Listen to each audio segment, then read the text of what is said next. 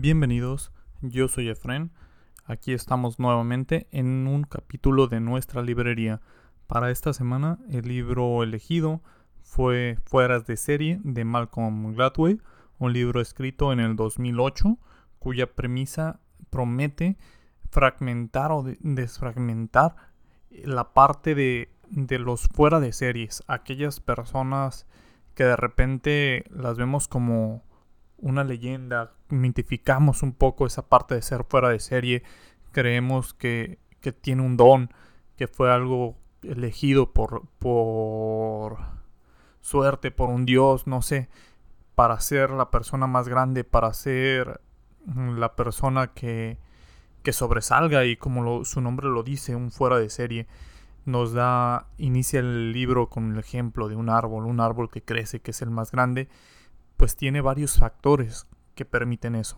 No es simplemente que la semilla haya sido la elegida, sino que obviamente era una semilla de calidad, pero no hubo nadie que le tapara el sol, hubo alguien que le, que le proporcionó agua, fuera ya alguien que la regara o alguien que o la misma lluvia. No hubo nadie que lo cortó cuando era cuando era apenas un árbol pequeño, entonces hay muchos factores que influyen. Teniendo eso en cuenta, inicia con, con la historia de, de Roseto, una comunidad en Estados Unidos, una comunidad de italianos que, que empiezan a vivir, que empiezan a formar su, su comunidad. Todos ellos migraron desde, desde inicios del siglo XVIII y XIX, me parece. Entonces, un doctor de repente empieza a darse cuenta que ellos no iban tanto a, una visita médica, que no tenían tanto problema cardíaco como muchas otras personas. Y decide investigar por qué. Dice, bueno, pues quizás es el alimento, quizás la zona geográfica, toda esa parte. Y lo compara con comunidades que estaban cerca de con ellos. Entonces dice, pues bueno, estas comunidades sí están dentro del promedio, pero ellos no. Entonces posiblemente la localización no sea ve que comían no tan saludable, que comían muchas pastas, obviamente, al ser italianos, que, que comían muchos carbohidratos, muchos azúcares. Entonces, definitivamente la parte de la dieta no era y no lograban entender qué era lo que pasaba. Entonces, este doctor, para investigar, decide adentrarse en, en, la comunidad, vivir con ellos y se da cuenta que es una comunidad muy amable, muy colaborativa, muy tranquila, donde, donde todo fluía, todos se conocían. Entonces cree o le atribuye todo eso a la comunidad. viven en una comunidad muy amable, viven en una comunidad que fomenta el que las personas vivan bien y cree que eso ayuda a que sean como fuera de serie en ese sentido, que no encajen con el demás promedio. Y ahí es donde ese factor influye en las, personas en que tengan menos probabilidades de, de tener problema cardíaco simplemente por haber nacido ahí. El siguiente ejemplo que nos muestra son los jugadores de hockey en Canadá. Canadá tiene la mejor liga de hockey juvenil. En este, en este caso es el deporte insignia de Canadá, me parece el hockey. Entonces los jugadores eh, desde pequeños van a los entrenamientos. Para esto, un investigador va al, un científico va a un partido, una final juvenil de, de hockey. Cuando ve la tabla, mm, revisa y ve que en las alineaciones la gran mayoría de los jugadores nacían en enero, febrero o marzo. Me parece que de esa tabla vio 17 de 25 en esas fechas, lo cual le pareció pues sorprendente, pero lo atribuyó a que posiblemente sea una casualidad.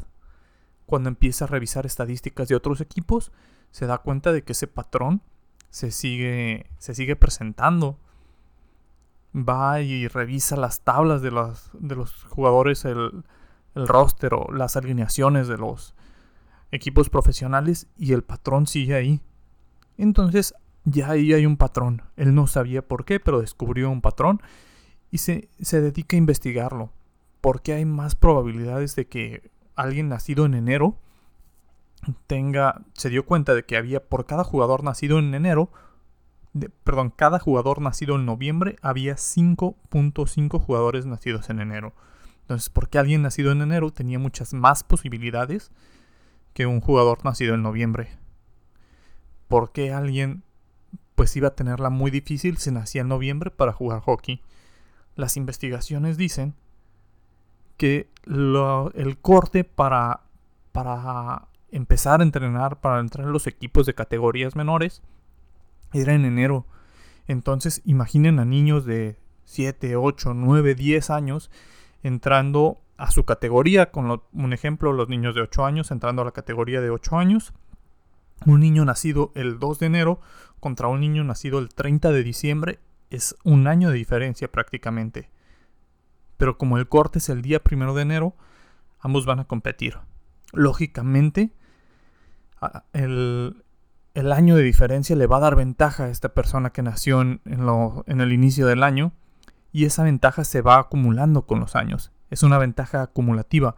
Cuando llega la selección para los nueve años, el niño que nació en enero, como fue elegido antes, en, el año anterior, como practicó más en el año anterior, fue, fue elegido en las elecciones, al momento de ir al, al siguiente año, a pesar de que a lo mejor el cuerpo cada vez se va emparejando más, las habilidades no la práctica no, se vuelve una ventaja acumulativa.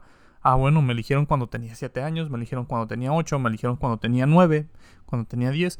Entonces llega el momento en el que son demasiado buenos.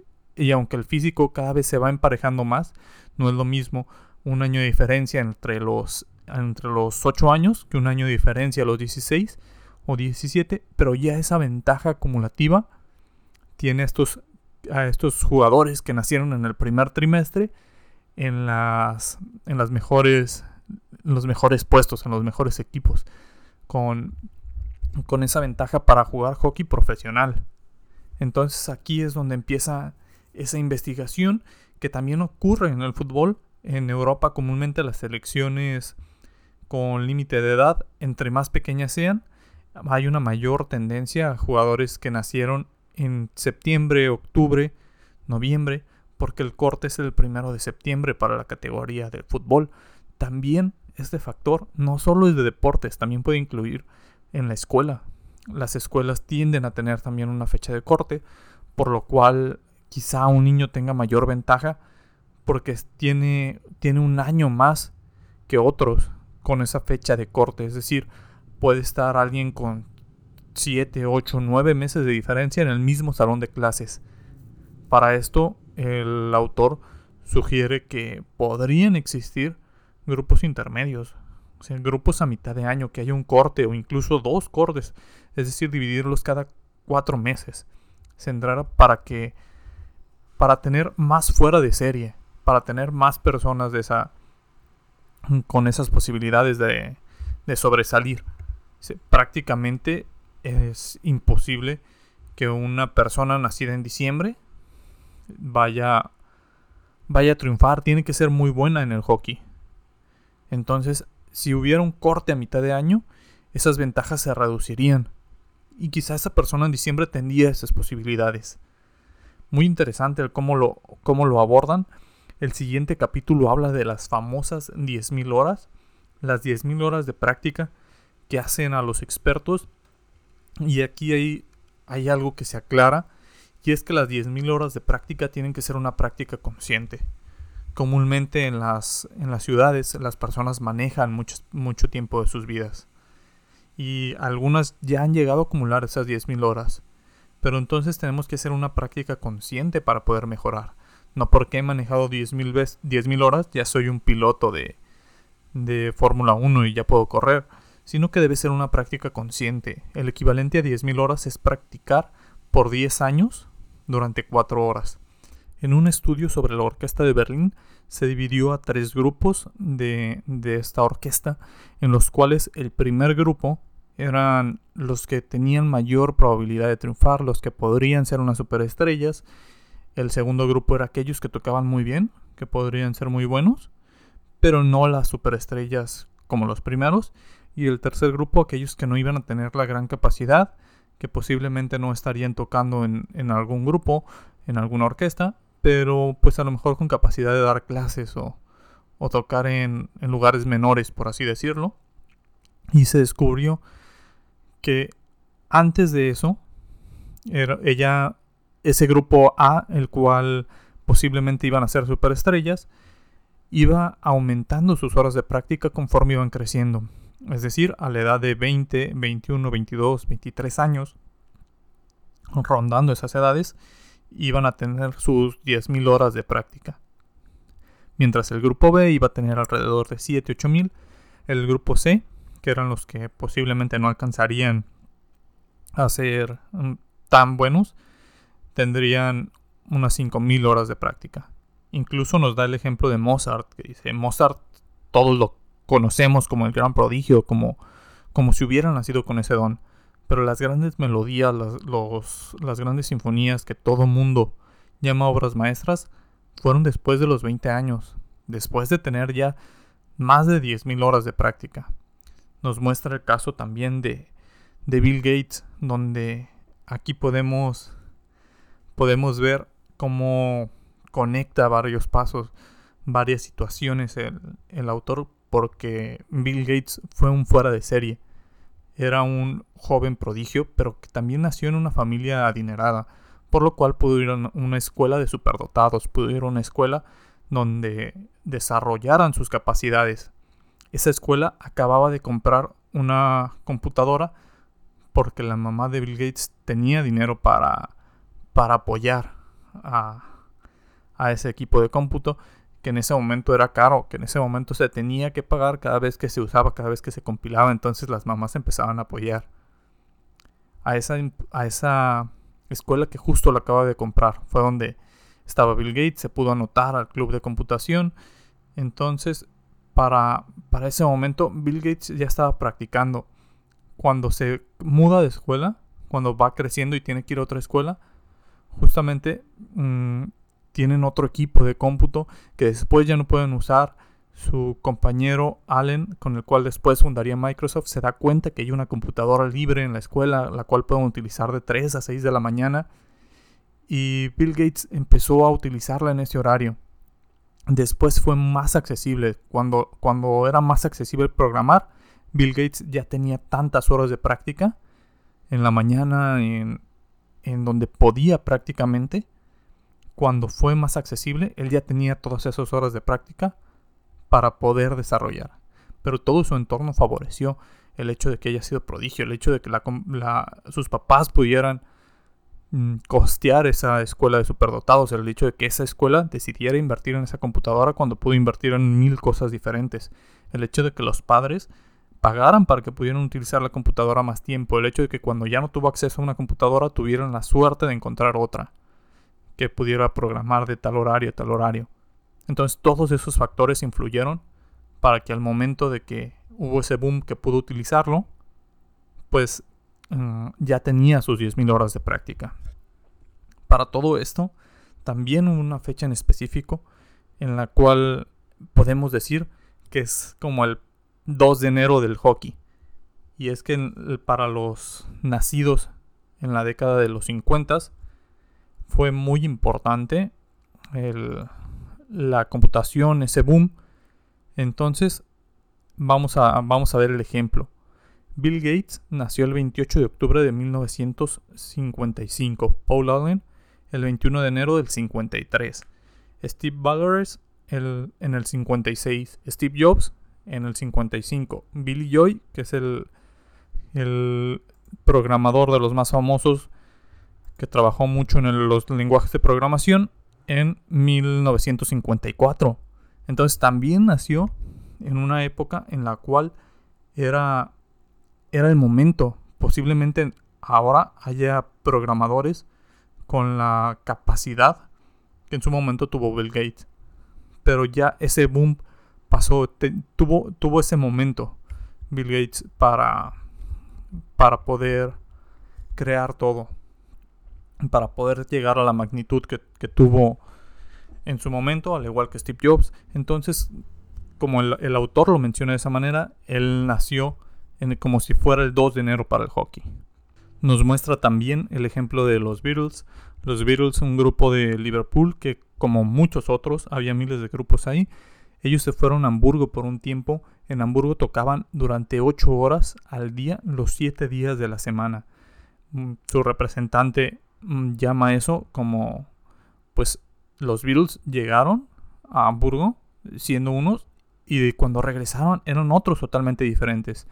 Cuando tenían que acumular tantas horas al día, a la semana de tocar, de práctica, pues tuvieron que adaptarse, tuvieron que crear ritmos, tuvieron que improvisar, tuvieron que innovarse para no aburrir a las personas, para no aburrirse ellos y regresaron siendo diferentes. Entonces cuando tuvieron la oportunidad, también tenían todas esas horas de práctica que hicieron que detonara el boom. No, no hay que meditar, no hay que quitar como pues esa parte de talento, pero toda esa práctica que tuvieron, todas esas 10.000 horas para que cuando se juntara el talento tuvieran esa práctica y llegó la oportunidad y la pudieron tomar. Habla también del coeficiente intelectual de las personas. El coeficiente intelectual no siempre lo es todo. Para esto muestra un experimento que se hizo con jóvenes prodigio, uno de los más grandes en la historia, en el cual se tomaron más de 700 niños que estaban calificados como superdotados con un coeficiente intelectual muy alto y se les siguió a lo largo de sus vidas. Y el 20% de ellos se vio con trabajos muy buenos, tratando de liderar equipos, innovando, siendo empresarios muy exitosos, un 60% les iba muy bien, pero, pero normal, y un 20% que el autor lo llama como desaprovechado, que había influido ahí. Si todos eran pues de promedios similares, de edades similares, en, en, Estados Unidos me parece, todos con un con una pues un entorno de, desarrollo de país similar, pero no un entorno familiar similar. Aquellos que, que habían sobresalido, que eran del grupo A, ese 20% que, que fue superior, tenía padres que los estimulaban, que eran muy, muy atentos con ellos, que los marcaban a crecer. El grupo B era una clase media, una clase que los apoyaba, pero pues se quedaron bien. Quizá no fueron los sobresalientes, pero les fue bien. Pero el grupo C parecía una clase desaprovechada. Muchos trabajaban en correo, en entregando paquetería. Era, era algunos que ni siquiera trabajaban. Era una generación desaprovechada. Y esto se, se debía al entorno familiar. El entorno familiar importa demasiado. Y nos da el ejemplo de Chris Logan, un, una de las personas que tenía el coeficiente intelectual más alto en su momento y el y comparándolo con Oppenheimer, quien participó en el proyecto Manhattan para crear la primera bomba atómica para la Segunda Guerra Mundial. ambos tenían un coeficiente intelectual muy alto, similar. La diferencia es que Chris nació en una familia pobre, de clase obrera, tuvo cuatro padres, no tenía como ese sentido de derecho ya que cuando solicitó una beca la perdió porque no podía matricularse, no, no pudo entregar a su mamá unos papeles, se lo olvidó, no tuvo como esa capacidad de persuasión, de solicitar, de decir, pues oye, yo merezco esto con las secretarias, mientras Oppenheimer nació en un barrio rico de Manhattan, tuvo mucho dinero, en su momento quiso envenenar a su tutor y salió bien librado de todo eso fue el primer entrevistado para el proyecto Manhattan y se quedó con el puesto. Entonces esas habilidades, ese sentido de derecho le ayudaron. Puede, puede haber algo que en el coeficiente intelectual te ayude, pero hasta cierto punto. Hay otras habilidades que no se pueden medir con el coeficiente intelectual y hay otros factores, sobre todo ese entorno familiar, que van a, a influir de manera drástica en todo eso. No es solo el coeficiente intelectual, también nos muestra el autor el caso de Joe Flom. Joe Flom es uno de los abogados, o fue uno de los abogados más exitosos en su momento en Nueva York. Pero cómo había triunfado una persona que, que era de, de origen judío, que era de raza de color, que, que tenía obesidad, así lo describe. Entonces, ¿por qué había triunfado Joe Flom? Y fue porque esa mala imagen le jugó a su favor cuando comúnmente todo esto influye en, en contra. Comúnmente a ellos, se les, a las personas que tienen una mejor imagen, que se cuidan más, incluso personas, personas blancas tienen mayor oportunidad.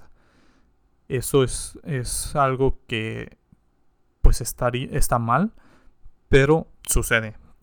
Entonces por eso Joe Flom no tuvo oportunidades. Él era un abogado y no tuvo las oportunidades en los despachos hasta que lo contrataron en, en, en algún despacho en el cual se convirtió en accionista. Y como ese despacho no tenía ese prestigio, no era un despacho de aquellos abogados de cuello blanco que no se metían a, a litigios de, de, familias para divorcios, para todo eso, y no, no se metían en casos con criminales mediáticos para no manchar su imagen, todos iban a este despacho de Joe Flom. Entonces empezó a crear fama, empezó a, tener casos sobre estos. Y cuando, cuando se vio que el dinero estaba ahí, que, esos casos se resolvían, empezó un boom sobre esos casos, Joe Flom ya tenía todas esas horas. Volvemos a, lo mismo, a esas 10.000 horas de práctica. Ya se había creado una fama.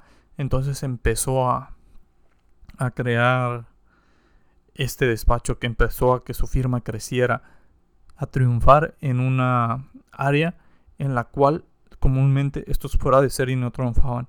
Pero influyó todo eso. Influyó el hecho de que, de que no le quisieran dar esas oportunidades. Posiblemente si le hubieran dado una oportunidad se hubiera estancado porque no hubiera crecido.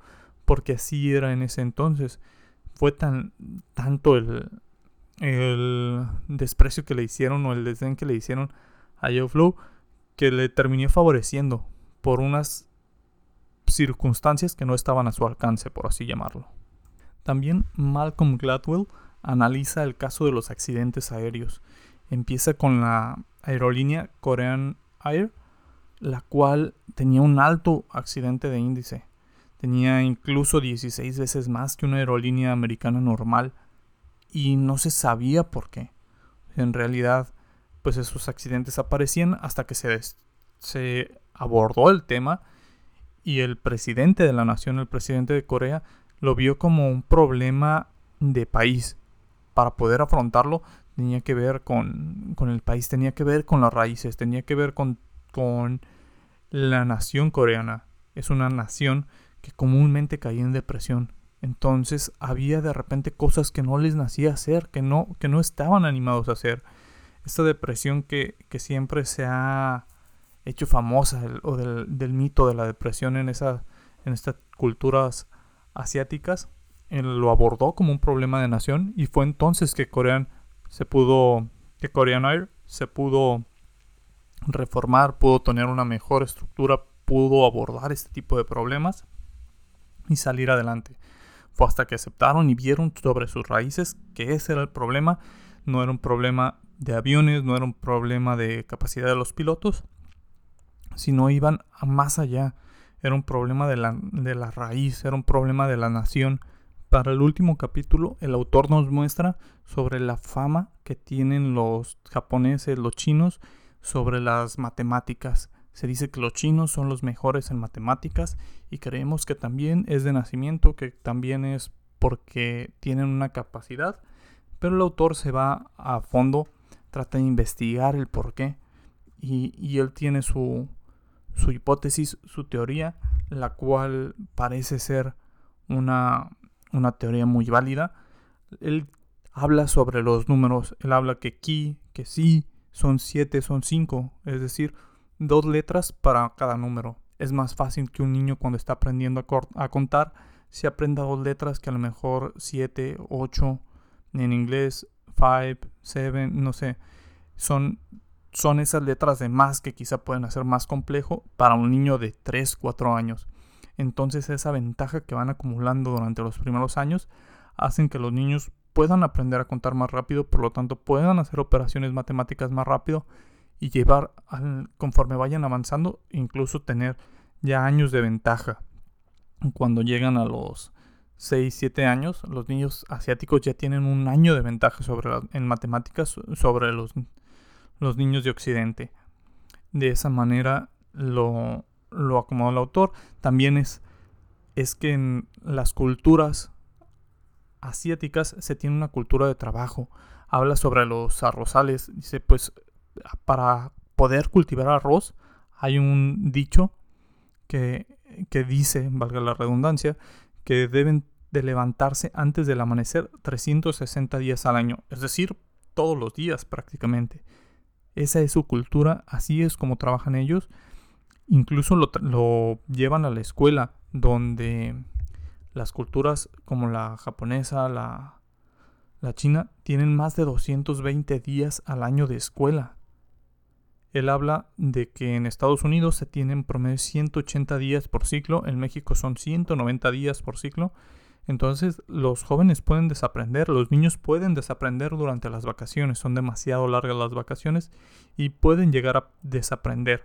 En este último capítulo también habla sobre eso, habla sobre el cómo las familias de ingresos bajos o incluso algunas de ingresos medios, los niños desaprenden durante las vacaciones. Es demasiada la vacación y desaprenden. Es ahí donde los niños de, de familias con mayores ingresos pueden ser superiores. cuando miden el aprendizaje total, es decir, de inicio de ciclo a final de ciclo, las variaciones no son muchas, prácticamente todos aprenden igual, pero si hacen la prueba de justo antes de entrar, de cuándo aprendieron, si la prueba se hace después de las vacaciones, de cuándo aprendieron el año anterior, los de clase alta suelen salir mejor en las pruebas porque son aquellos que tienen los ingresos para pagar un curso de verano, para ir a algún campamento, para tener esas otras actividades, mientras los niños de, de clase obrera, de, de clase trabajadora, de, de bajos ingresos, ayudan a sus familias porque es la necesidad que tienen. Entonces, el autor también habla sobre esa parte. Pues si se quiere apoyar a estos niños, deberían alargar las escuelas. Habla sobre el, el proyecto KEEP, que es Knowledge is Power Program. El conocimiento es poder, programa del conocimiento es poder, en las cuales pues es una escuela de, de mayor tiempo, una escuela donde eso fue un, fue un proyecto en donde trataban de que los niños de bajos recursos tuvieran más tiempo en la escuela, la gran mayoría se les pagaba totalmente todo el desayuno, toda la comida. De esta manera se recortaba la distancia entre las clases sociales a la hora de estar aprendiendo.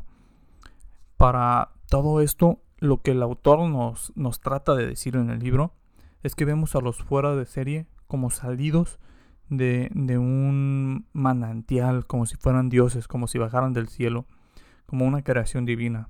Si todos hubiéramos tenido acceso a una terminal para programar en el 68, si todos hubiéramos nacido en enero, o si tuviéramos selecciones de, de hockey a mitad del año, a tres cuartos del año, habría muchas más superestrellas, habría muchos más fueras de serie. El entorno familiar influye, influye más de lo que pensamos entonces hay diferentes situaciones que van a influir en lo que en que una persona sea o no sea un fuera de serie. Un libro interesante, recomendado. Al final cierra con un epílogo en el cual cuenta el cómo él pues se considera un fuera de serie, pero por todos los factores que influyeron para que pudiera nacer. ¿Alguien alguna vez ha pensado todo lo que tuvo que pasar, todo lo que tuvieron que pasar sus padres, todos aquellos momentos en los cuales, pues si vamos recorriendo generación atrás, tras generación atrás, pues todo lo que pudo haber cambiado? Entonces, una muy buena reflexión, un muy buen libro, recomendado totalmente. Por el momento es todo. Nos vemos en el siguiente capítulo. Adiós.